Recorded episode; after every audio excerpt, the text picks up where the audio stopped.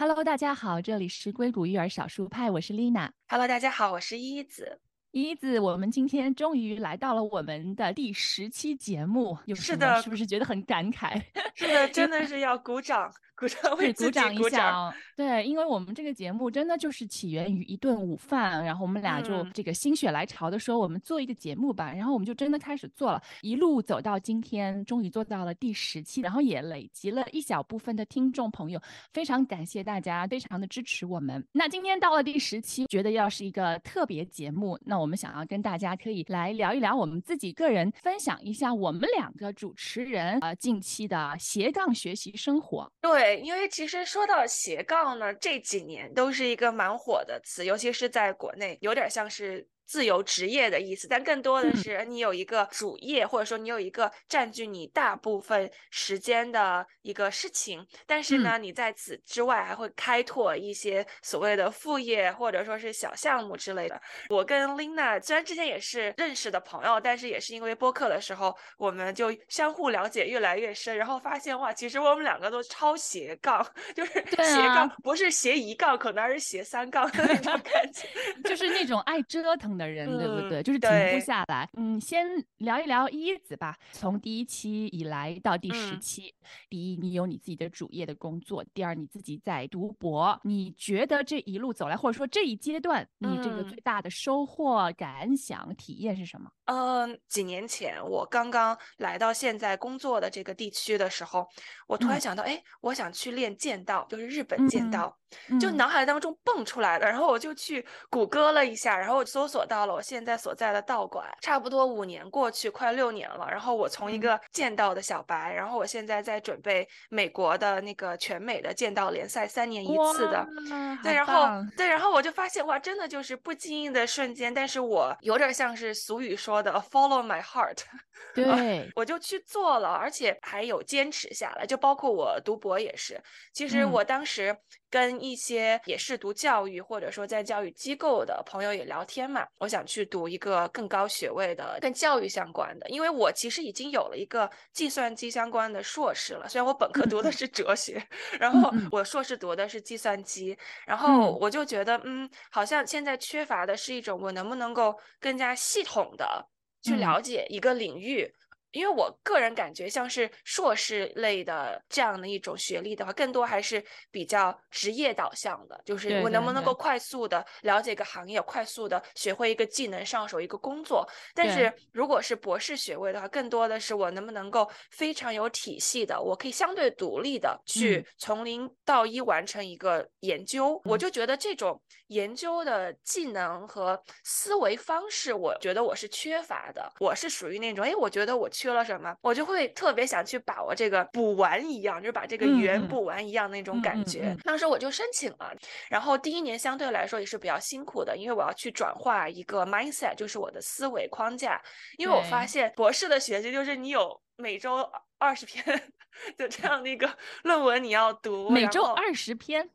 对，但是可能就是这个论文的长短不一样。突然发现啊，我的思维一下子就是被迫要非常结构化。我发现这个时候学术研究，它是你在读了足够的文献之后，你把他们不同的那一种知识的。框架或知识的点，我们叫做 construct，就是那种小小的元素。你怎么做你的研究呢？就是你要把不同理论下的元素，像是织那个网一样，把它织在一起。但是你织在一起这个过程呢，包括你要把它变成一个你自己的研究的一个逻辑的框架，其实就是在讲一个故事。所以我现在是马上要两年，第二年结束了。对，然后对，谢谢。最近也是特别的忙，因为就是我们要做一个 mini proposal defense。然后我们还有资格考试，然后刚好今年也要涉及到真的要去收集我这个研究题目的数据了，因为我是研究美国大学申请课外活动的，对于那些所谓的付费科研，大家到底是怎么看的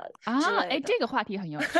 对对，这个就是一个 student consumerism 的表现，就是知识消费主义的，就是当大家认为我可以通过购买的行为去完成一种 credential 或者说资历的这样一种积累，看上去我是在研究美国大学申。但是我觉得这个对全球各地的这种学历都还是有一定的参考的意义的。是，对，一子他是真的很忙，因为 我其实。告诉大家，我们从录了第一期到现在为止，我和一子从来没有在一起 in person 的录过节目，我俩一直是线上 网友式的在线上录播，因为我们俩凑不到时间可以坐在一起。坐下来录，所以可能大家以为说哦，他们俩是坐在一个直播间里，或者是就是在用同一台电脑坐在一起聊。完全没有，不是，我们俩一直是线上的，因为是真的，我发现说，虽然依依子他没有小孩，但是其实她比我还忙呢，她是整个的时间都是布的满满的，就是按分来算的。呃，这这都没有，就是到这种程度。但是我 我确实我是有博士班的同学，然后她又是一位妈妈，然后她是在中国，就是。国内的国际学校教英语，然后最近我们我们两个还在一起，就是做那个 Chat GPT 的研究，我们还准备申请，就是做 IRB，然后去发表论文什么的。他是真的就是按分计算的，你知道吗？我我我觉得我不行，自叹不如，自叹不如。就是有些时候我觉得也不要。逼太紧了，就是因为我发现，确实是因为我的生活当中的板块还蛮多的，而且彼此看上去也不是那么相关。最近觉得好像确确实比较难了，就是因为这个 burn out 吗？就是因为 ChatGPT，真的 怎么了？我觉得？我要让他背锅一下，就是因为这个太火了之后呢，因为我本职是程序员嘛，然后工作上也要不得不看我的朋友圈儿，也大部分也是在科技公司工作的，不管是产品经理啊还是程序员，然后我们也都在聊，在教育这个方面，我又在开这个方面的课，然后我的同学又想跟我做这方面的研究，然后就感觉好像。怎么就所有的都汇聚到了这个 generative AI 生成式人工智能这个领域？就感觉你完全逃不开这个，就逃不开这个话题。对，这个是让我觉得比较。那你跟我们大家分享一下你的那个剑道，因为其实你前段时间有跟我说你去参加比赛的那个经历，然后还特别的。我觉得挺 inspiring 的，我就是是这样的。见到对于我来说，我的每次的突破不是说 OK，我的肌肉又长了多少，而是我发 现是。就是心理上的一个突破，但我这的剑道是指的日本剑道，它不是西洋的那种西洋剑。那日本剑道它有很大一部分，它是跟你的心理有关的。有一个日本的词叫做 “sutemi”，就是你能不能够舍身，go a hundred percent，就百分之百投入到嗯你的那一次打击当中。当然你不会死人了，对吧？那就是，那就是说，我觉得它在某个某种程度上就是一种禅。然后我现在越发越体会到，为什么我虽然只是灵光一现，然后整个过程也挺辛苦，但是非常吸引我的一点，就是因为当我发现我能够百分之百投入到某一个打击当中的时候，那个就是我心流，真的就是心流，真的就是百分之百就是在冥想当中那种状态。它不是一个消耗我能量的过程，它是一个帮我去积攒，帮我甚至说是洗涤、去刷新能量的这个过程。但是这当中的心理的旅。图还是跌宕起伏的，因为我觉得我可能有身上有那种中国式小孩的那一种常见的标签吧，我们都特别的去看重别人对我们的看法，然后呢，我们把我们的价值真的放在了很多我们是否能够去达成某一件事上面。当然，学习是很主要的，但是你会发现，更多的小孩都是，比如说，哎，我体育成绩怎么样啊？我的这个课外班怎么样？甚至他放到可能课外班某一个环节，哎，我这个能不能够做好？我能不能够得到老师的表扬？在很多的时候，比如说我去比赛，我练习的时候，我就觉得，其实我潜意识里面我是希望得到别人认可的，然后我希望能够做好，但是呢？我是不是为自己去练习的？我是不是真的是觉得，哎，我自己是在当中是有享受的？可能在这之前，我是从来没有思考过，而且我是没有机会去思考这方面的。所以在很大一个程度上，再加上可能我们日积月累的形成的思维模式，又对自己的要求很高，然后对自己的期望又很高，对吧？所以在达不到那种期望的时候，再加上其实我周围都是段位很高的老师，然后很厉害的前辈，然后周围也是美国国家队的。那些前辈们，然后就一直觉得啊，为什么为什么我一直都做不好？后来我就觉得，OK，那我就勤能补拙吧，所以我就疯狂的练习，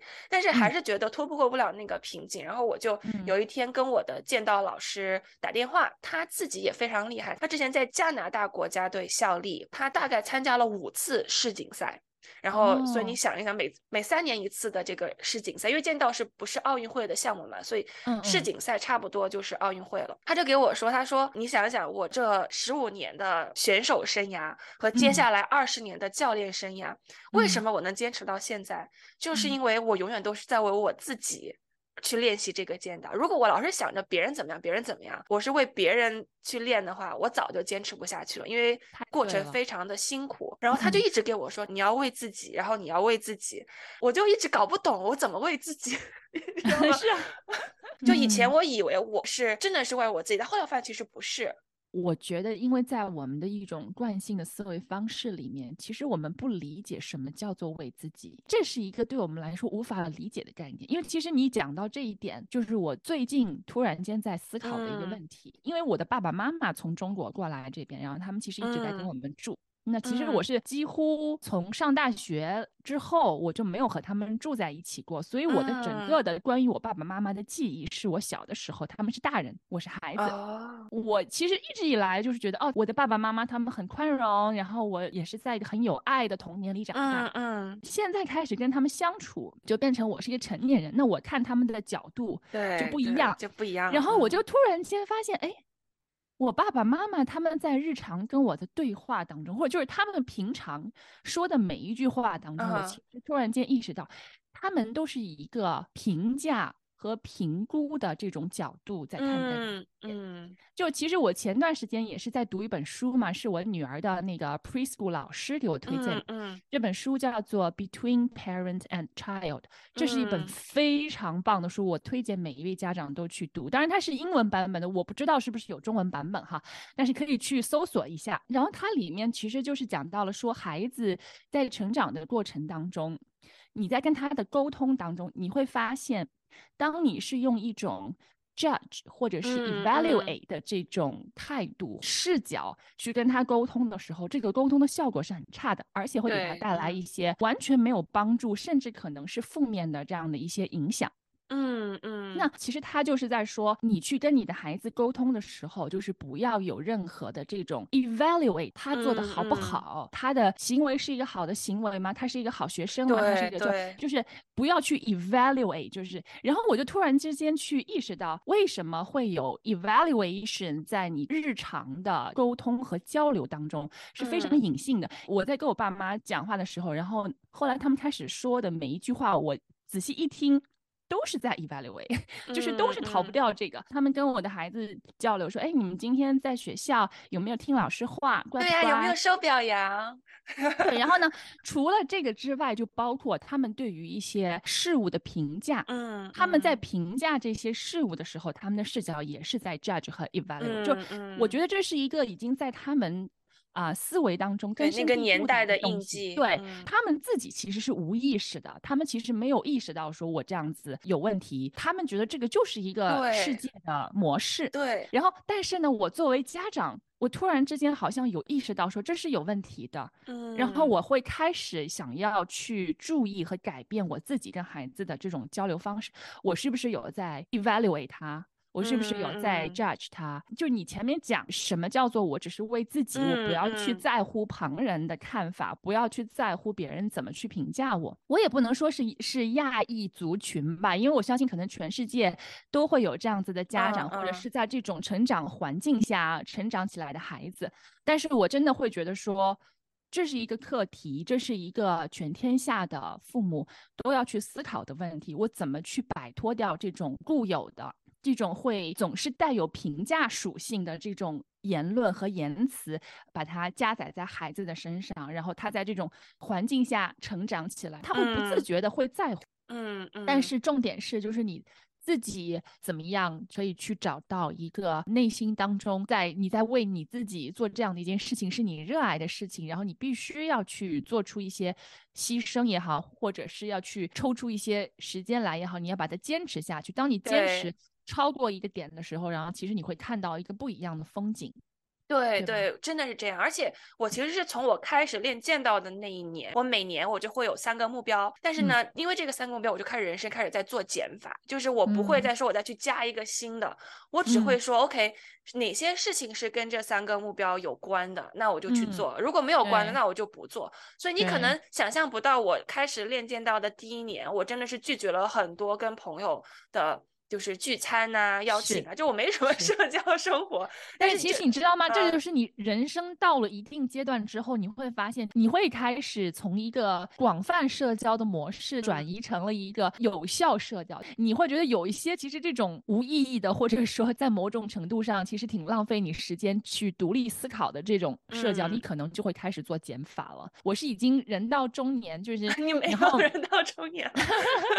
嗯，就是人到中年，然后。你又有家庭又有孩子，你不可能是还像以前一样，就是各种社交啊怎么样，对吧？然后你可能还是会筛选一下，哦，我这个社交是不是有意义？那么我去跟我这个朋友去交谈、去聊天，我是不是真的从中能够获取一些能量？那可能就是那种只是嘻嘻哈哈，然后聊什么聊八卦这种，可能我就真的没时间，我也没有那个动力去了。就是现在已经是人生到这样的一个阶段，特别是做妈妈了以后嘛，嗯嗯，因为关系。很好的一个朋友，她也是跟你丽娜你一样，她是两个小孩的妈妈。她跟我分享的，她的一个挣扎就是，她已经是个母亲这个角色之外，她去保留一个她作为她个人。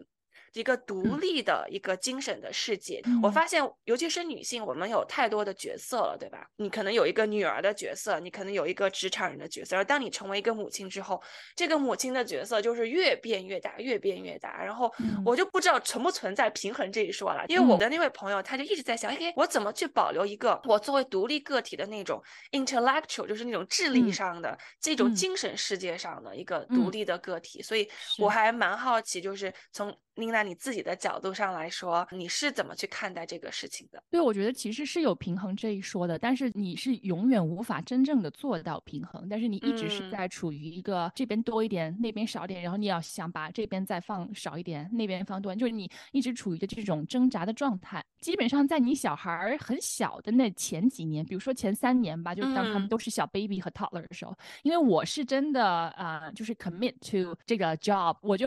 完全把自己的工作辞掉了，然后做全职妈妈。当然我知道不是所有的女性都会选择走这条路，但是因为我是属于那种我是想要在他们就是很小的时候可以贴身的看着他们成长，然后想要去非常多的参与。那其实，在这几年当中，我觉得你是没有自我的状态。就你必须要抛弃 掉自我，然后就是完全成为一个为他人服务的这样的角色，因为你几乎是所有的时间、所有的精力，连你就是今天早上起来吃什么、穿什么，这些都已经不是你个人的选择了。所以在那个阶段里面，我是经历过，就是有几年的时间，我是觉得我是没有自我的。然后，然后你就完全跳出了一个自我的角色，然后你就看着两个呃小人类是怎么样从一个呱呱坠地的一个婴儿，然后慢慢逐渐成长起来到可以说 A B C，然后可以跟你对话。所以在那个阶段里面呢，虽然我没有自我，但是我还蛮享受，就是观察，就是作为一个观察者，我就是完全的是在看我的孩子是怎么成长，人类是怎么从最初的阶段成长起来的。然后，那我觉得我也有享受的部分，虽然也是有很。多的这种辛苦啊，失去了自我，但是可能我当时太投入了，我就太投入在那个角色当中，所以也没有就是深的那种体会。但是当孩子慢慢长大了，然后他们开始会要去学校的时间，然后你会多出来一点点你自己的时间。嗯，已经就是做了全职妈妈，做了这么多年，我其实已经做了有将近七年了。嗯，那你会开始慢慢的、逐渐的开始想要去找回一点自我。我会开始做自己的播客，然后我会的抽出一些时间，因为在我们。社区大学这边，他会提供很多免费的课程，那我就去选了一些我自己感兴趣的课，就包括表演，因为我一直觉得表演是我的一个就是 bucket list，我自己很喜欢，很 passionate，但是呢，你不可能在生活当中有时间去做这件事情，所以呢，我就是完全按照自己的兴趣就选了一些课程。那我其实是从这几年开始，才突然之间发现，哎，我好像慢慢有一点找回到自己，觉得我最开心的那个时刻是我走入到。那个大学的校园里面，嗯，就只有我一个人，就是没有老公，没有孩子。然后你突然之间好像回到了那个当年，就是只有你自己。哦，这大学就是刚刚进入大学的那种状态。对，然后因为你周围都是那个年轻的面孔啊，然后你看到那些年轻的孩子们，然后特别是美国大学的那种氛围，然后你会看到很多 athletes，就是那些运动员，然后就是他们每天都喜欢就是要手要那种碰一下那种，哦，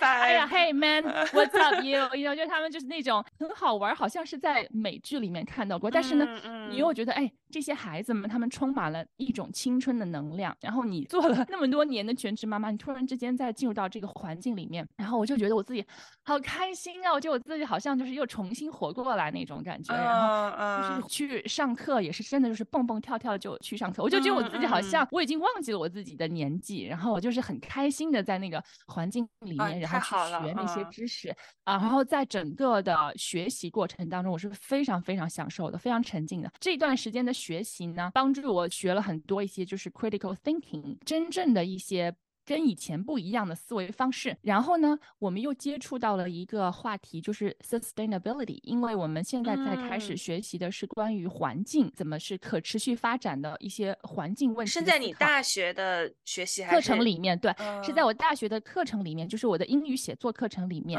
我们就是一直以来在读的一本书，我也很推荐对环境问题有感兴趣的家长朋友可以去读，它叫做 The Story of More。那本书对我来说非常的重要。因为它是我今年在读的所有书当中，我觉得给我启发最深、对我影响力最大的一本书。因为虽然我自己也是一个好像就是挺倡导环保的，但是说实在的，我也没有真正的去做过太深入的研究。那这本书它是一个美国的教授，他现在在芬兰，就是他其实深入浅出的向你解释了每一件事物之间它的关联性，然后从而导致了我们今天会面临这样的问题。他就指出了。最重要的点就是，其实所有的问题不是来源于我们这个地球的资源越来越少，嗯，其实是因为我们的资源分配不平均，然后我们大家没有真正的知道怎么去 share，所以这个世界它的这个资源的分配是不平均的，导致其实很多国家它的资源浪费。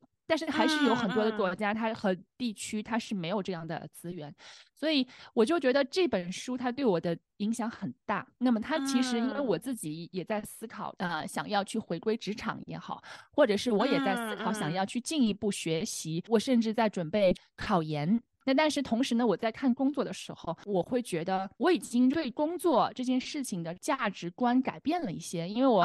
在没有当妈妈之前，你有很棒的简历，其实就像是在爬一个你的 career 对对对 ladder 一样，然后你有很多的光环，然后你有很多的 label 啊，你是 leader 也好，什么 entrepreneur 或者是你是这个 influencer 对吧？然后你就觉得哎，这些好像就是让你自己觉得 I know who I am，但是当你做了妈妈以后。后，它整个对你的这个价值观的影响是是非常深的。然后我突然之间就是会觉得这些东西都不重要，就 has no meaning。我就觉得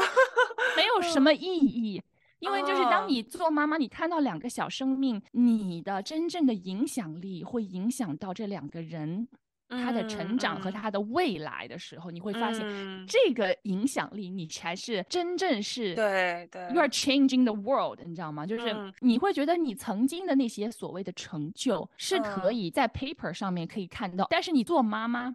你的这个 achievement 它不是一个短时间内可以被看到的东西，但是它是一个深深的去影响这两个孩子，然后这两个孩子将来会成为什么样的人类，他们会怎么去影响这个世界和影响他周围的人。那么其实这个其实都是来源于你的培养和培育。对，所以你会突然间觉得你其实背负的 responsibility 其实很大，而且你的力量、你的 power 是很大，因为你在影响这两个人。我觉得你这个分享真的是非。非常的启发人，我会有这种感觉，就是因为其实我也在一些妈妈群里面，她肯定是华人为主的这些妈妈群，感受就是妈妈们都非常的在用力，我都感觉有两个字，就是焦虑。刚刚听丽娜你这个分享的时候，我知道你是内心由内而发出来的，但是我就很好奇一些硅谷其他的妈妈为什么他们不会有你这样的一种思维方式呢？所以我当时在听你分享的时候，我自己也是一直在思考，哎，为什么？为什么？你你觉得是为什么呢？其实我没有太去思考过为什么别人不会是这样，因为其实我还是就主要在关注我自己。就我自己觉得，我到了这个年龄段之后，作为妈妈之后，这个妈妈的角色给你带来的改变，然后让你去看世界用不一样的滤镜，然后你看自己也用不一样的滤镜了之后，然后我就发现我自己的一些思维方式跟原有的价值观发生了很大的变化。但是我觉得它是起源于一个，就是你和我，我我们两个人。其实一个共同的点是在于，其实我们是内心当中有那个追求，就是追求想要成为自己。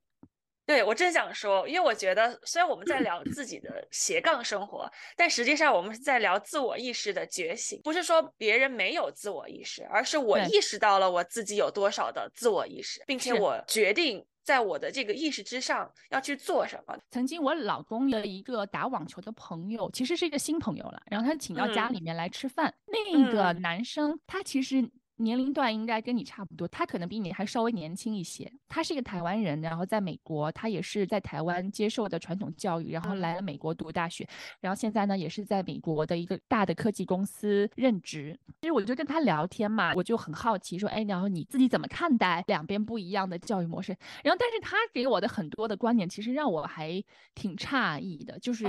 就是他没有觉得那个传统教育有什么不好，因为他认为那个传统教育给他带带来了现在的他不曾有的生活，嗯，他会觉得说他现在的生活，比如说第一，他有一个比较稳定的薪水不错的，然后也比较体面的在美国的公司的工作，嗯，那么他在业余生活当中可以有一点点自己的时间去做一点自己的爱好，他就觉得有饭吃就很好了。这个是他的原话哦，就是他的原话是说。你必须要经过一些很努力的，然后在这种教育底下，你不可能永远就是追求自我的东西。他会认为追求自我这件事情，它不是一个呃必需品吗？对对对，他是会觉得说你必须要有一部分自我的放弃，然后就是你才可以有一定的自由去选择一些有自我的空间和时间。嗯，就是他的这个想法，就是在我的滤镜之下，其实我觉得还相对来说比较传统。但是呢，我也很尊重他有这样的想法，因为可能他自己个人的经历来说，可能他是经过这种非常刻苦努力的学习，然后可以摆脱掉他原生家庭的相对来说不是那么富裕的一个环。环境，然后他可以拥有到现在的一个生活。他其实是有跟我讲到说，因为他发现，就算他去 follow my heart，然后他去做一些他自己真正有 passion 的事情，但是他说。我会发现我自己没有那样的天分，那我是永远比不过别人的。就好像我很喜欢打网球，但是我永远成为不了那个 那个最精尖的网球选手。嗯，那么他就会觉得说这是一个我突破不了的东西。明白？就我听你刚刚的分享，就我有两个比较大的感受，就是第一个，教育就一定要吃苦嘛，就是说所有的成功，或者说我们理解当中一个我真正觉得像是迪斯尼好莱坞式的那一种苦尽甘来的。东西，它就一定要有一个经受痛苦这样的一个阶段嘛？我现在觉得不是这样，这是我的第一个感受。第二感受就是说，当他提到，即使他去追求一个他很热爱的东西，但是可能你热爱的还没有更加的明确，因为他还是会去担心我是不是最好的。我我的定义就是说，你看，如果你是享受，你是 享受他的，你根本就不会管 我我是不是最好的。对啊，所以我其实会觉得，你看这种 evaluation 无处不在。对。对吧？就是这种东西，它已经被烙印在了你的原有的思维方式和你看世界的模式，它就没有办法摆脱。其实你喜欢这件事情，你全身心的去投入去做。坦白说，我不觉得是不可能，你可以达到一个那样的目标。但是，第一就是你为什么要设定一个那样的目标？就是你为什么要去设定一个说，哦，我就要成为那个谁谁谁，然后这种世界都知名，或者是说一个可以被 recognize 的这样的一个人。对对，因为我觉得这种成功的模板，这种模板化的成功，就是已经在大家的所有的世俗上的认可。你一定要真正对你来说让你满意的，你可以休息的成功，要符合以下这几个条件当中某一个条件，可能就是世人皆知，就是大家都要觉得你好之类的。对，就是他会认为说，既然我达不到一个可以被大家都认可到这种优秀的这样的一个程度，那我就，嗯我就没有必要去全身心的投入，因为这个成本太。大了，对吧？因为其实我觉得这个能够折射出来的，也是一种教育给他带来的思维方式的一种形成，对对吗？因为他的嗯他的这种思维方式是来源于他所接受到的教育以及对他的学习环境。这就涉及到刚刚我提到的第一点，就是说，是不是一定得有一种苦尽甘来，你才能够说这个教育是成功的？然后我嗯觉得，我现在越发觉得不是这样的。我们嗯所谓的这种吃苦吧，就是很多时候家长觉得你就是要学会这么多题，才能够学会数学，哎，你就嗯是要参加这么多课外班哦，你才能够去申请到一个好的大学。但嗯实际上，我觉得这个是属于我们在外界。对于嗯。成功的一种比较片面的阐释，就是嗯 interpretation。其实你发现，为什么过去啊，在你的历史的证据里面，确实也是，你看那些所有成功的人，都是付出了很大的努力的，甚至就是。或自己也觉得天赋不高的人，他做多少本题，对吧？然后他考了多少点对大学那种逆袭的故事，那嗯是。嗯因为在过去的这个时代，对人的衡量，他这种嗯。标准，他衡量的方式，以嗯。及你学习的资源和方式是非常的单一的，在那种嗯。框架下，它必然会导致会出现这样的一种这种一种 pattern，就是这样的一种浮现的形式，对吧？嗯嗯，但嗯。是你如果换了一种框架，比如说我们现在就说这个 ChatGPT，不是嗯。说我一味的想去给这个 ChatGPT 打广告啊，或者说什么的，而是我们怎么去跟小孩儿的这种 intrinsic motivation，就是他内在的动力，就是我们所谓的内驱力什么什么的，就是结合起来，对吧？就为什么之前结合不到？因为之前没有办法，你只能一本儿本儿做练习题，是因为优秀的老师你可能没有呃 access，你接触不到，然后你只能通过他出版一本题集，对吧？他把他的嗯认知的框架放在了题里面，然后你学习了，所以变相的你跟这个老师学习了，对吧？嗯针对你的这种学习的情况给你出题，然后还要把你那个拔高到什么的，那这种这种几率也不是很多，对吧？就哪怕有好老师，可能你也遇不上，或者说嗯你也轮不到你。这个就是因为之前我们对于这种信息的传递和承嗯载的方式是基于人，呃，嗯基于这种物理的空间嗯所决定的。但嗯是现在由于这种生成式 AI，它可以做的就是它可以在某种程度上帮助你去摆脱特别基于物理方式的信息的传递。我之前在小红书上看到一个例子，就是一个爸爸，他特别担心自己的小孩儿，因为那个小孩儿天天打王者荣耀这款游戏，对吧？嗯但是他又觉得，哎呀，我又不能够太阻止他打，可能青春期的小孩儿或者小年纪比较小什么的。这个爸爸做了什么呢？这个爸爸就把王者荣耀里面的规则他学习了一遍，那些嗯角色他又学习了一遍，然后呢，他用这个规则和角色这种场景，把它变在数学题里面。嗯就是这种加减呐、然后就是算术，然后之类的，对对吧？然后嗯那个小孩儿就做的特别嗨，他也是把这个习题或者说这个他要练习的这一块模式、这个流程也给走完了。他确嗯实也完成了我们所谓的这种操作，就学习的一种就 active recall 也好，这种 practice 也好，嗯他也做完了。嗯但是呢，他就非常的开心啊，他还想嗯继续做。就我看到这个例子的时候，我就突然觉得，OK，如果你能够给这个 ChatGPT 导入正确的呃关键词，它完嗯全是可以给你很快的生成，比如说《嗯王者荣耀》这个游戏也好，嗯呃，这个动森这个游戏也好，各种游嗯戏、各种体育项目。变化嗯出来的这种习题，它是可以完全帮你做到的。所以嗯在这种程度上，你会发现，如果我们真的达到了这种，它完全贴合了小孩儿的认知，完全贴合了尊重了小孩儿的视角，给对。他做的这种教育的练习的话，嗯。他没有吃苦这一说，因为吃苦是你不喜欢嘛，你逼着自己要做对吧？对。然后，但小孩他不存在不喜欢了，他所有都是他主动要去做的，所以可能你对于吃苦这种前提的条件、这种定义就不存在了。嗯，那之前是做不到，是因为我们既有的模式，对吧？或者说我可能遇不到这种家长，对吧？不是是所有家长那种有这种创造力也好，这种耐心也好，这种时间也好，对吧？对，但是生成式 AI，它的工作就是要做这种事情。对，所以，就是当我看到这个例子的时候，我就突然觉得，哦，是不是之后所谓的这种吃苦教育不会再存在？就所有人都是追着要去学东西，会不会有这种范式变化，就 paradigm shift 出现？你提出嗯了一个有趣的问题和设想。然后，其实你嗯刚才讲到这个家长又会突然间让我想到，因为我自己这段时间以来的思考，就是我会发现，其实啊，做家长这是一个需要学习很多很多内容的一个对工作，它其实是个工作来的，你需要学习技能的。你如果去读我刚刚讲的那本书《Between Parent and Child》，那个教授他其实就举了个例子，就是说，作为家长来说，你光有爱和 common sense 是不够的。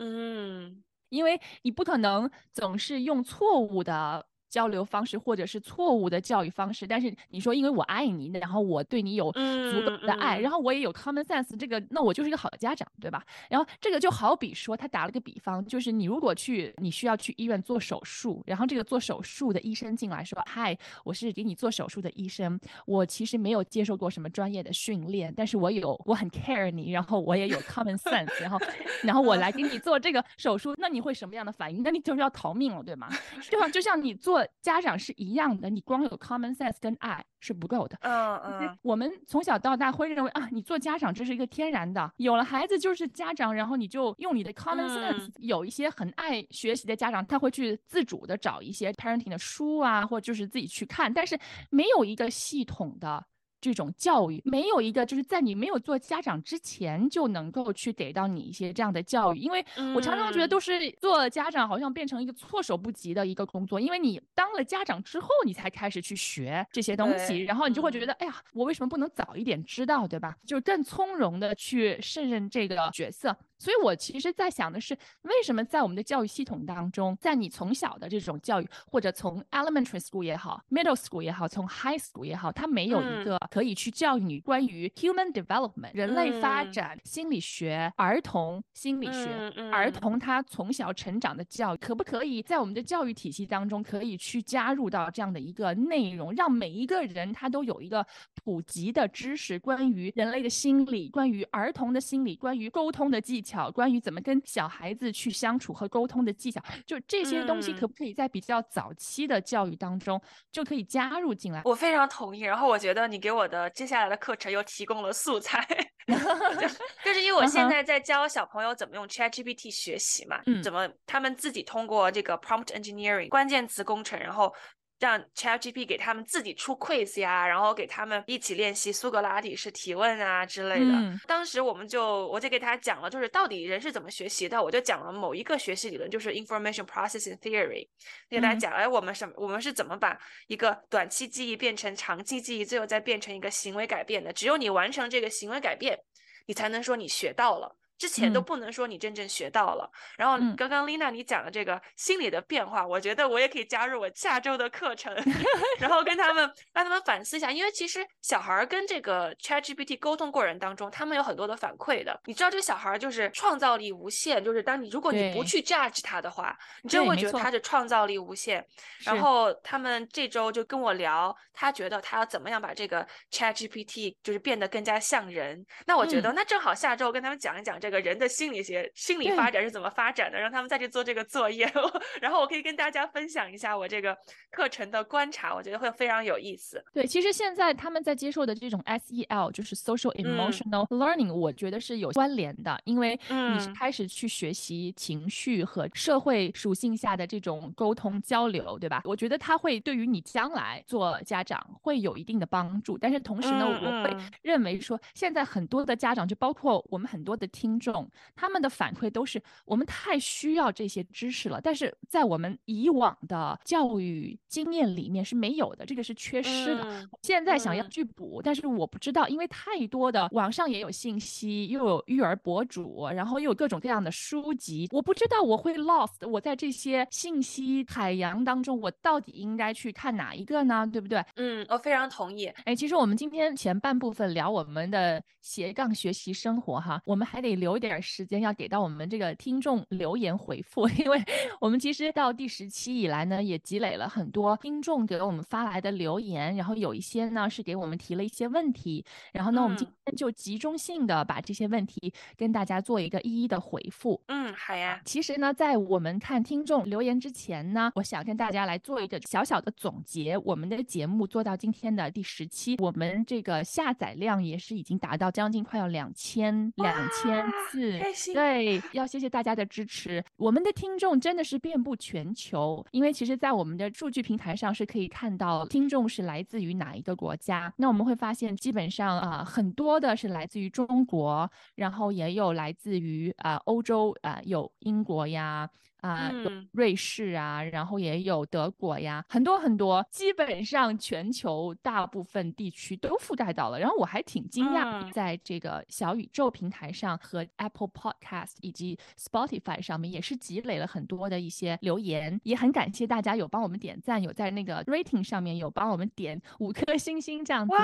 谢谢。谢谢大家。对，然然后呢，我们现在来集中的回复一下啊听众的留言。首先呢，这位听众他是来自于中国啊的一位听众，他的名字叫王颖。因为他的英文在上面写的是影王，所以我猜测他的中文名字也就是应该叫王颖。那他说：“嗨，依依子丽娜，你们好呀！我是一个国内的新手妈妈，在小宇宙上偶然搜索到了你们的播客，感觉非常惊喜。感谢你们的分享。我一直希望了解不同的教育方式，探索对孩子更多的教育方法，但是网上看到的信息总是没有那么详细。听你们的分享，就像自己体验了一些，而且播客质量也非常。”很棒，你们的声音都很好听哦，好，谢谢。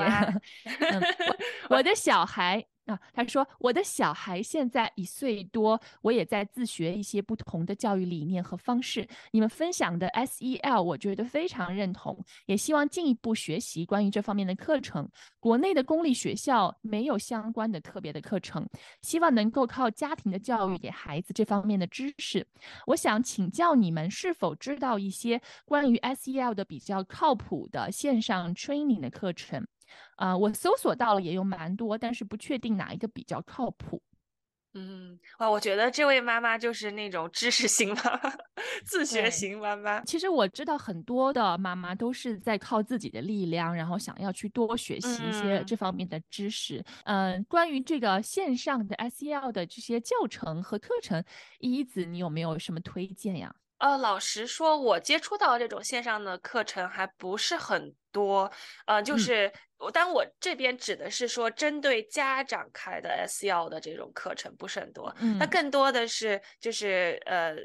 在学校怎么去落地这种 LCL 的课程，嗯，这种的资源其实还蛮多的，大部分也是以呃英文为主的。就是在这方面，我们可以待会儿出一个书单整理一下，包括今天我们之前提到了蛮多的书，我觉得我们可以把这个书单出下来，然后大家有机会的话也是可以购买一下相关的书籍。我觉得即使没有一个线上的课程，但是这些书籍如果有时间阅读的话，呃，对我们帮助也是非常大的。对，嗯，在这里我强烈推荐你去读这个。Between parent and the child，因为他这本书其实是非常详细的，给了你很多呃与孩子沟通技巧的这样的一些方法，就是他其实是给到了很多的例子在里面。其实我觉得读完这本书呢，你会第一你会有更多的知识，那你会知道说从孩子的视角以及怎么去读懂孩子的语言表达，然后呢，你可以去呃用一个更加有效的方法。去跟他沟通啊，所以我觉得这本书虽然说它不是一个 SEL 的教程，但是我觉得 SEL 它其实是一个你可以去学习到它一个比较核心的理论，然后其实你可以举一反三，在生活中可以会有很多的一些运用。这本书我自己读了之后，然后我就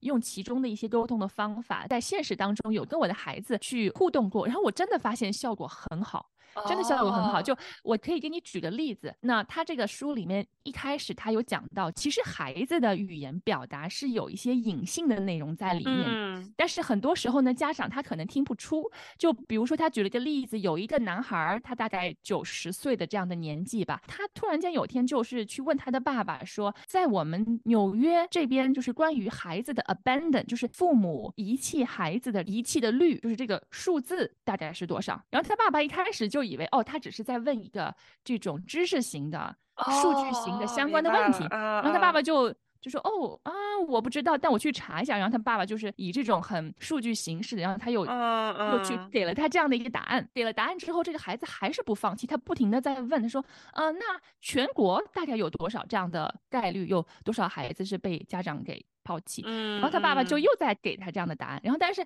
他就一直不停的问，不停的问，不停的问，然后就是他会越问越细。然后他爸爸就觉得很奇怪，就是怎么突然间对这样的一个话题很感兴趣。但是后来呢，他的心理学这个教授因为在帮他们做咨询嘛，他就告诉他说，其实你。你没有看到这个孩子，他问这个问题，他不是真的想要去知道这个知识，而是他背后有一个 fear，他有一个焦虑，他害怕他自己成为那其中的一个被家长遗弃的孩子，所以他需要的是你给到他的是 reinsurance，就是你要重新要不断的加强，要给他一个安全感，说。爸爸妈妈是不会在任何情况下都不会放弃你的，就你永远不会经历这样的一个经历，就哪怕可能你看到这个数字很高，或者是确实在世界上有一些这样的孩子，但是你不会是其中的那一个。对，所以他其实需要听到的是你给他这样的一个回复。所以就是说，很多时候可能孩子的语言，我们家长他听到的时候，他可能理解的是另外一个含义。然后还有一个例子。就是呃，有一个小女生，她跟她妈妈去她的要去上幼儿园，那么她先去参观幼儿园，她的妈妈就和她在里面参观看啊看，然后就发现墙上有很多小朋友画的画，然后这个女孩她的第一句评论说，Why these drawings are so ugly？就是她说这些画怎么看起来那么丑，然后他妈妈当时就会觉得说，哎呀。这个太无理了，就是他妈妈也觉得很尴尬，然后就立刻说：“哎，你这样说不是很 nice，对不对？就是我们不要这样说，我们不能这样说别人的话，很 ugly 什么的。”然后呢，他的那个老师在旁边听到，但是老师听到他接收到的信息是不一样的，然后他就回来就是跟这个女孩说：“哦，他说，嗯，在我们的这个幼儿园里面啊。” It's okay to draw something that is mean，就是他的意思说，有一些画可能不是那么好看，但是在我们这里是 OK 的，你不需要画很好看的画。对。然后其实即使你画的不是大家认可的好看的程度，但是我们也是接受你的。对，没错。所以他其实是看到了这个女孩，她想要知道的是，我在这个环境，它是不是一个安全的、比较宽容的环境？他的意思其实是，哦，我现在知道了，就算我画到一个不是被大家认可也没有关系，我可以画我想画的东西。那么这个孩子在后面探索的过程当中，他不断的提出一些这样的评论，老师都会给他一些这样的反馈，说，哦。其实，在我们这里太好了，犯了错误也没有关系的。但是呢，可能这个孩子他提出问题的方式是说，哎，那边的小孩他做错了一个事情，然后他是想要看到大人是不是会说，其实这个没有关系。所以，所以其实就是你可能需要学习一些这种技巧，是你可以读懂孩子的语言。然后你知道他真正需要的是什么，然后你去给到他那样的反馈。然后我觉得就是这本书里面，他其实给了很多实际的案例，然后他也给了你一些理论和呃运用的方法。所以如果我觉得你去读的话，我觉得会有很大很大的帮助。哇，特别感谢琳娜的分享，那那两个例子真的就是分享到了我的心巴上 那种感觉。对对，所以其实很抱歉，可能我也给不到什么比较靠谱的网上 training 的课程，因为这个 SEL 的这种学习，它目前好像我没有看到过这种就是可以系统的 training 下来的课程，因为我在美国这边也没有，也都是父母要通过一些你自己找的一些资源，比如说会有一些这种 parenting 的一些讲座，或者是 work。Shop 学校会提供一些，然后那么你会感兴趣的话，那你就去参与。那可能是在这种点点滴滴当中的积累，那还是有很多的家长他自己会去主动的读很多这方面的书籍。对，就是其实读书是一个非常好的、非常系统的获取知识的途径。它虽然慢，但是你得想着，OK，你也不是所有考试第一次就拿一百分，对吧？所以你肯定也是有一个循序渐进的这样的一个过程。对，好，我们再来看第二个呃听众朋友的留言。这位朋友叫做 Jerry Sue，他是来自于新加坡的一位妈妈。他说每次很期待你们的更新，我是新手妈妈，让我学到很多，加油！你们内容都很棒，期待你们以后会探讨 Standard Waldorf Education 和 Montessori 教育。哇，这两个教育其实我知道那个蒙氏教育 Montessori。这个教育现在其实也在教育领域当中算是一个比较火的一个教育分支。那其实是这两块，我不知道依依子会不会有一些什么样的分享啊？其实我了解更多的还是这个蒙氏教育。首先，这个蒙氏教育它和传统教育的区别是什么呢？我觉得一个核心的区别就是蒙氏教育是从儿童本身出发的，它的表现形式呢？首先，如果你去了一个蒙氏的一个教室，你会发现它这个教室的装修是很不一样的。我们在一般的那种 daycare 啊、日托班或者说是幼儿园，你会发现，确实他们都会放很多小朋友的艺术作品，但是呢，它会放的相对比较杂乱。它那个墙的背景就是各式各样的海报呀，颜色非常的丰富，对吧？因为你是觉得我要展示它，但是在蒙氏的教室里面呢，它都是自然的白色的背景。这样做的目的就是因为他觉得小孩的一个工作，就是他们一个学习、一个生活的，它是有一个独立的、相对自主的这样的一种范围和环境。那个教室的墙是公共的环境，那我们就不能把自己的东西给放上去。我觉得他是出于真正的。也不能说真正吧，就是它的前置条件是足够尊重小孩儿他的一个独立性。就比如说，你会发现很多蒙氏的小孩儿，他们所有的活动，大部分活动都是独立的或小组的这样的一个工作。但是呢，他如果要做这个活动呢，那个老师会给他分发一系列的玩具啊、工具之类的。然后这所有的玩具都会在一个盘子上面。嗯。或者说他会给你一个毯子，活动区间会是在哪？他都是事先给你分好的。那比如说你要做一个什么科学活动啊，什么积木啊，你就会去拿到这个盘子，然后呢，这个盘子上你所有的积木，然后你所有的工作就是在这个区间里面完成。那么如果你做完了之后呢，你就再把你的积木再放回到这个盘子里面。嗯，这就是你表现出来的，就是说他的这种自我引导呀，这种相对的我。大人眼里面的自律呀、爱整洁呀、有规矩呀，就这样的表现。但是实际上，从小孩的视角上来说，那就是他是给自己画了一个 boundary，对吧？他是给自己画了一个区间的。我在什么地方做什么事情。嗯，这个是小孩的他的一个主观的这样一种引导，然后你也可以发现，在那个教室里面，那个蒙氏教育的教室是它这个桌子，它这个朝向不同的方向或者窗户，它不像这我，比如说我们在课堂里面进门就是讲台是最前面的，然后之后就摆了一排、两排、三排的这种小孩的桌子，然后小孩要怎么做呀？然后所有的桌子就朝着老师和黑板，但是蒙氏它就不是这样的，在这个学习的环境里面。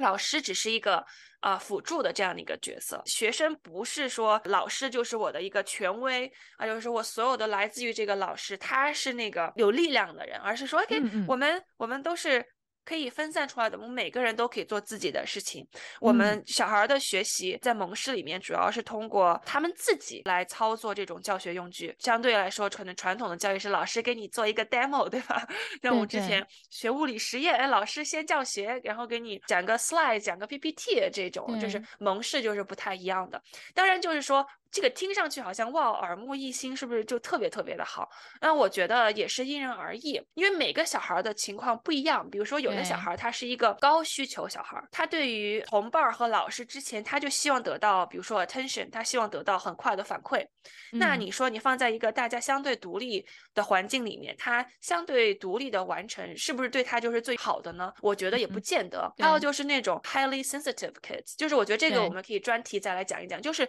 这种小孩。他的共情能力非常非常的强，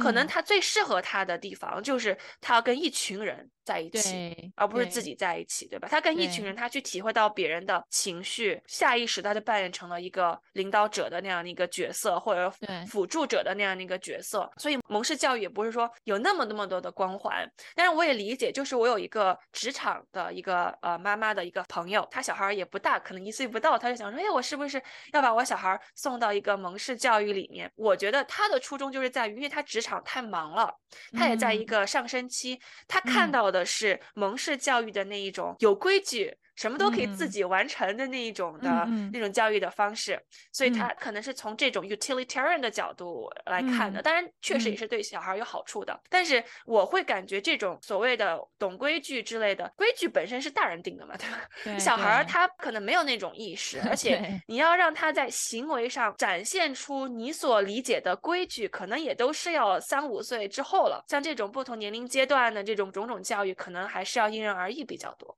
就是我之前跟你说过的，我的小孩去上的那个 co-op 的学校，老师也是有特意跟我们科普过蒙氏教育。就是在我周围有一些妈妈，他们会选择让小孩去上蒙氏教育学校。当然，这其实是在小孩大概到五岁左右的样子，因为其实上一些 preschool 可能三岁到五岁这个年龄段是上 preschool 嘛。那有一些 preschool 它其实是说我们有蒙氏教育的理念，但是其实它每一个学校它引进这个蒙氏教育的这个百分比会不一样。对。有的学校它是百分百 authentic，就是我是完全纯正的蒙氏教育，但是有的学校它可能只是在某一些 program 里面，或者是在某一些领域里面用这个蒙氏教育的方法，但是它不是一个完全全天候都是在用蒙氏教育来教小孩的。当时老师也在跟我们说，其实你是要看你的孩子是哪一种类型的学习者，蒙氏教育不是适合每一个孩子，有的孩子呢，他是那种是需要在与人的互动当。中去获取能量反馈以及知识。假如你的孩子是一个非常社交型的孩子，他很 talkative，他很话多，很喜欢话多，然后又 active，然后又喜欢别的小孩一起玩，一起去社交，他可能不是太适合蒙氏教育。我有一个例子，就是因为我身边有两个很好朋友的妈妈，就是他们俩的孩子是两个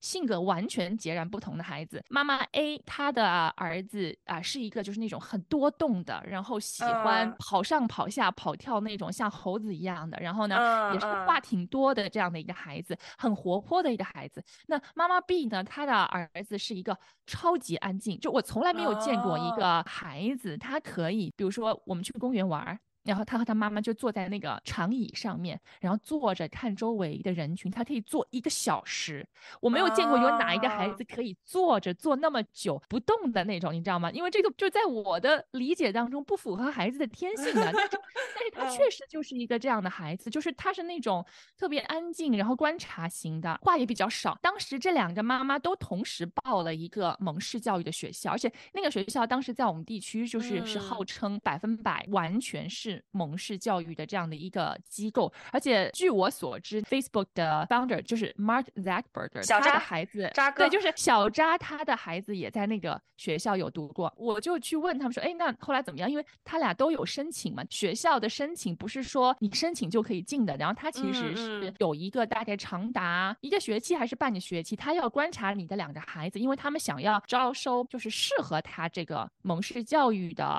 curriculum 的这样的孩子，所以呢。他们是每个礼拜，他们两个孩子可以去那个学校，好像可以待一两个小时，就是在那边玩。然后最后就是妈妈 A 她就被拒了，然后妈妈 B 她的孩子就进了。然后后来，但是这个妈妈 A 她其实没有放弃，她连续两年都在申请这个学校，但是结果连续两年他们都是被拒的。然后后来妈妈 A 就去问那个学校的老师说：“你 just be honest with me，你说你就 坦白跟我说吧，是不是因为我们家的孩子他不是一个 good fit？” 就是因为他就会觉得说，是不是因为这个学校他只想要招收这种相对来说比较不是那种很外向的，或者是不是那种很喜欢社交的孩子，是不是因为这个原因，对吧？然后当然老师他也不会就是很直接说，哦，是因为这样的原因，但是可以看得出来，基本上蒙氏教育很适合的孩子的人群。他可能不太需要 social，就他可能是相对比较喜欢独立做自己的事情，然后他很喜欢自己安静的在那边做他自己的项目的，就是这一个类型的孩子。我也有听很多妈妈说，你去蒙氏学校的教室里面一看，你会发现怎么那么安静啊？基本上你去到有孩子的地方，都是叽叽喳喳、很吵闹的。对，但是那个蒙氏教育的教室，你会发现，哎呀，好安静啊！每一个孩子都在他自己的桌子前做着他自己的项目。蒙氏教育有它的好。处，但是我觉得它不是适合每一个孩子。对对，我特别感谢丽娜这个亲身观察的这样的一个分享。嗯，好，我们再来看另外一个听众朋友，他的名字叫 Y I M I J J 是什么？一米 J J 啊，他是来自于中国上海的一位听众。他说学习了，谢谢两位主播的分享，超级棒的宝藏播客。作为一个国内的新手妈妈，非常想知道不同的教育方式，希望在现有的条件下为孩子探索更多的可能性。这个播客 exactly 就是我想听的，太开心了。啊，然后还 对，谢谢谢谢啊，这位听友。然后还有在我们的 Apple Podcast 这个平台上，也有一个妈妈，她有在问说，他很想要知道，因为我们有一期是讲那个硅谷天才儿童教育圈的这个话题，然后他想要知道的是，我们家哥哥他上的那个学校是哪一所学校？因为他好像也在给他的孩子在寻找这一类型的学校。嗯，那么在这里回复一下这位听众朋友，我不知道我们是不是应该在节目当中提到学。学校的名字会不会有打广告之嫌哈啊？但是可以告诉你我所知道的，现在在湾区有三所 gifted school。那么这三所学学校呢，一所是在 Peninsula，它的名字叫 Nueva，还有一所是在 Cupertino，叫做 Tessellations。然后还有一所呢，是在应该是在 Sunnyvale，叫 Helios。目前只有这三所学校，他们是真正的 gifted school，完全是以 gifted 人群来做的教学内容。那么还会有一些其他的学校呢，他们是 gifted friendly，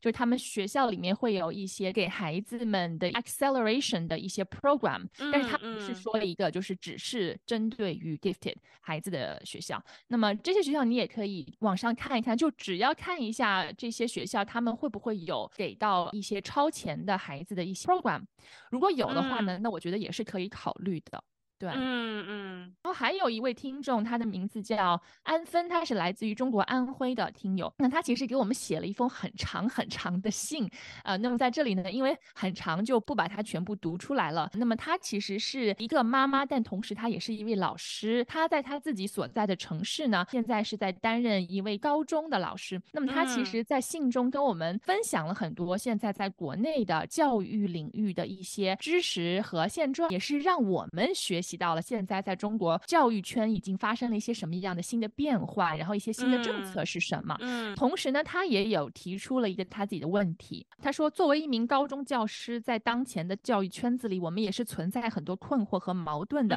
也很想要知道国外在孩子从小到大的学习中，他们面临几个阶段的升学呢？和我们小学、初中、高中是否相同？目前就我们而言，特别是高中学校升学率依然是。被关注的主要问题，家长关注，社会层面关注，上级关注，这就不得不让一线的老师把精力不自觉的还是会放在考试分数的提高上。升学教育、素质教育之间的矛盾还是在不断的寻找解决的途径中。面对升学，国外学校日常教学中具体又是怎么样的呢？学校主要关注的点是在哪里？一子，你要不要做一些回复关于这个问题？啊，首先特别感谢这位老师，然后也特别感谢呃你能跟我分享就是你的一些观察。我自己的高中教育是在国内完成的，然后我的之后的教育是在美国现在进行时当中。然后我有一个观察，就是说为什么国内可能对教育来说一提就是以焦虑为主，但是好像美国你没有看到呢？就是我发现美国的主流的社交媒体和一些社交平台上面几乎不会公开的去讨论升学。这个问题，这个让我觉得很吃惊，也是很感兴趣的一项，就是可能你比如说你在国内的很多的小红书呀、抖音啊之类，对吧？你都会看到高考呀、九八五二幺，所有这些，在美国你基本上看不到大家公开的讨论啊，我怎么上哈佛，或者我怎么去上一个排名靠前的这样一个学校。所以相对来说，可能不是说美国人不重视教育，而是他们对于这种教育的焦虑性或者排他性、比较性，心里面更加佛系吧。我觉得是有这种心态在里面的。可以说，因为佛系，所以没有社交媒体讨论；也是因为没有社交媒体讨论，所以佛系。但是我。发现真正是在教育圈里，比如说老师，就是美国的这种体制下面，他们还是非常头疼的。因为在美国呢，它的学校高中为例子吧，就是它是分为不同类别的。第一个就是公立的学校，公立就是政府出资，对吧？嗯，那么就取决于，哎，你这个区钱有多少，因为它每个地区不是说这个州这个市就一定有多少钱，它每年还要 财政预算，说我每个小区每个县我能够发多少钱支持这个公立的学校，所以你会发现，即使是在同一个州，美国公立学校之间的差别也是巨大的。嗯，就是你可以这个评分，如果以十分来比的话，三分和十分之间的这样的一种差距。那也正是因为这样呢，所以美国也有一种学校，就是私校，对吧？私立学校，私人出资的这一种，跟我们国内那种民办的高中就很相似，肯定是追求学术成绩啊，呃，这种申请成绩。毕竟你是私人出资嘛，那你这个时候学生的家长就不是简简单单的学生和家长，他是你的顾客了。你要满足你顾客的这样的一个需求，那他的需求是什么？良好的学习的环境、优越的资源、好的升学这样的一个成绩。所以你会发现，比如说有。湾区为例，那么顶尖的私校每年都是挤破头的，不管你是华人也好，美国人也好，就是各个族裔的人，他都要是想尽各种办法，我怎么去去上这个私校？而且美国的私校更可怕的一点就是说，他可能是从幼儿园开始就一直往上走了。比如说在湾区这种像 Harker 这样的一个学校，他倾向于，哎，你如果我要录初中了，我先看看你有没有在我这儿读小学。我要录小学了，我先看看你有没有在我这儿读幼儿园。所以 有的人他们就是有的家庭为了让这个小孩去读 Harker 高中，因为高中的比如说他去斯坦福啊，或者说这种 UC 就加州州立大学的录取率可能百分之二十三十，或者就是区域里面最高的这种吧，他们就会挤破头的从幼儿园开始，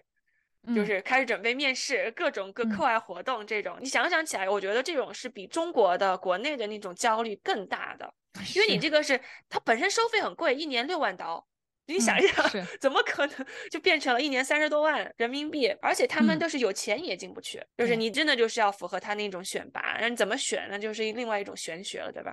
那么还有一种学校就是基于这两者之间的，呃，你可以叫做 charter school 或 independent school。那什么意思？就是说它这个学校呢，它也是政府出资的，但是呢，它有个考核，你这个学校它就是政府考，比如说你的标化成绩。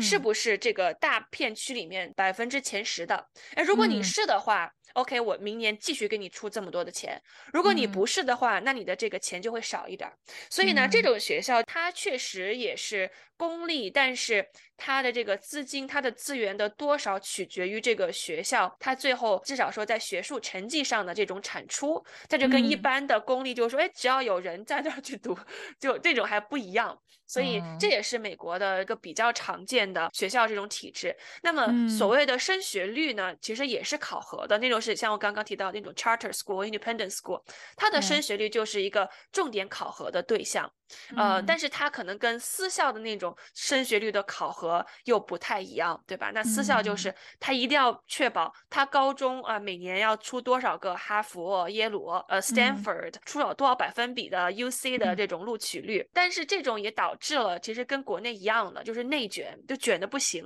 因为你会发现，比如说我当时十年前来申请美国的时候，老实说我是不会考虑 UC 学校的，因为一方面他没有奖学金啦，另一方面就是我觉得那。个时候的光环还是在东部的常春藤，当时觉得哦这种学校去申请还是会被录的那种感觉，但是现在就完全不是这样，现在就是比如说 SAT 将近满分，托福将近满分，然后你可能十门 AP 就是那种特别特别的高的学术成就，你都不见得会被录取，它就是到了这样的一种程度，就是因为大家卷起来了，所以你说焦虑吗？我觉得也焦虑，但是好像也没有在一个社交媒体上那么多，但是但是就是因为疫情这几年，整个它这个工作体。体系的变化，因为我们不能否认，就是不管是中国还是美国，它的教育的一个重要的产出还是在就业，对吧？那么因为这个就业，它整个的范式 paradigm shift，你的种类变化，现在有这个新的科技的出现，其实在过去一年，我看到就是 MBA 的这个申请率是在变低的。你很难想象，对吧？就是大家觉得读商学院，尤其顶尖商学院的这个回报率不高了。这是一年前的一个数据，今年的这个数据是有百分之五十六的美国人认为上大学是不划算的。你可你想象得到吗？超过一半的，就是至少说他这个调查的人数里面，超过一半的美国人认为在美国上大学是不划算的，就是因为他觉得一个方面美国的学费确实也贵，因为你看那种斯坦福这种或者是 Cornell 这种常春藤，一年将近七万了。你要加上这种食宿费啊什么的，一年可能小一百万人民币，那也是有的。那你说，OK，我四年读下来，不说头一年了，你说头五年、头十年，我能够净挣四百万人民币吗？对，说实话，现在按照现现在这种就业的情况是很难很难的，所以很多美国人本国人都觉得，哦，那要不要读一个，比如说社区大学，或者说我先读社区大学，然后我转学去读 U C 啊，或者说更好的美国的大学，或者说我就当个网红。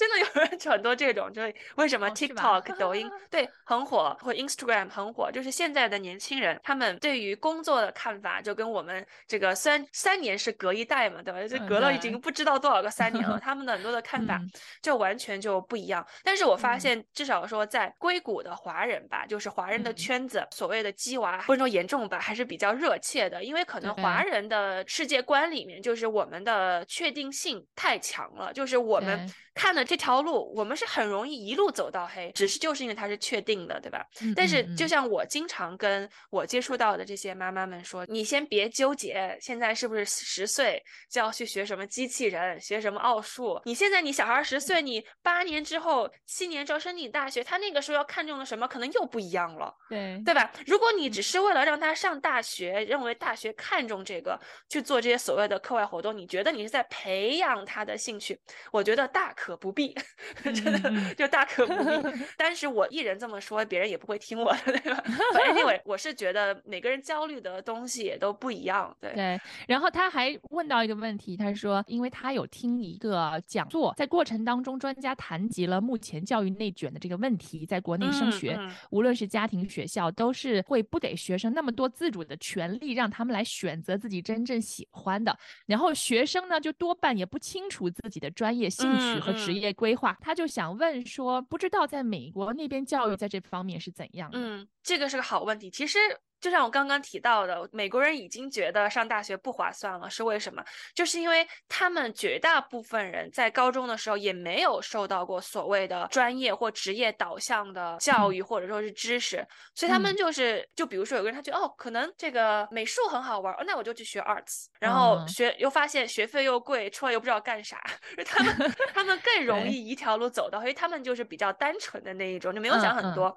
但是华人就是哦，那我就要学。编程，我就要学 business 之类的，所以呢，就是并不觉得好像国外的教育就一切那么好。啊。但是呢，像刚刚提到那种顶尖的私校，这种的教育就是一开始就很早很早，可能在他的初中的时候，比如说他去不同的公司参观呀，然后他有实习的这样的一种经历呀，因为他有时间嘛，这他也是一个变成了一种必修的学分之类的，学校也会有支持。所以你会发现，那种顶级私校的小孩，他可能高一高二的时候。他就已经在开始做实习了，然后他就知道自己要做什么。但是这样的人数非常非常的少，我觉得对我们来说参照性也不大。但是我觉得有一点是需要说明，可能大家会问，那是不是美国的所谓的这种呃 safety net，就是这种试错成本低呢？嗯，我觉得曾经是比较低的，但是现在也不见得那么低了。就是像我刚刚提到的，像那种学艺术的，或者说学 language、学 English 这种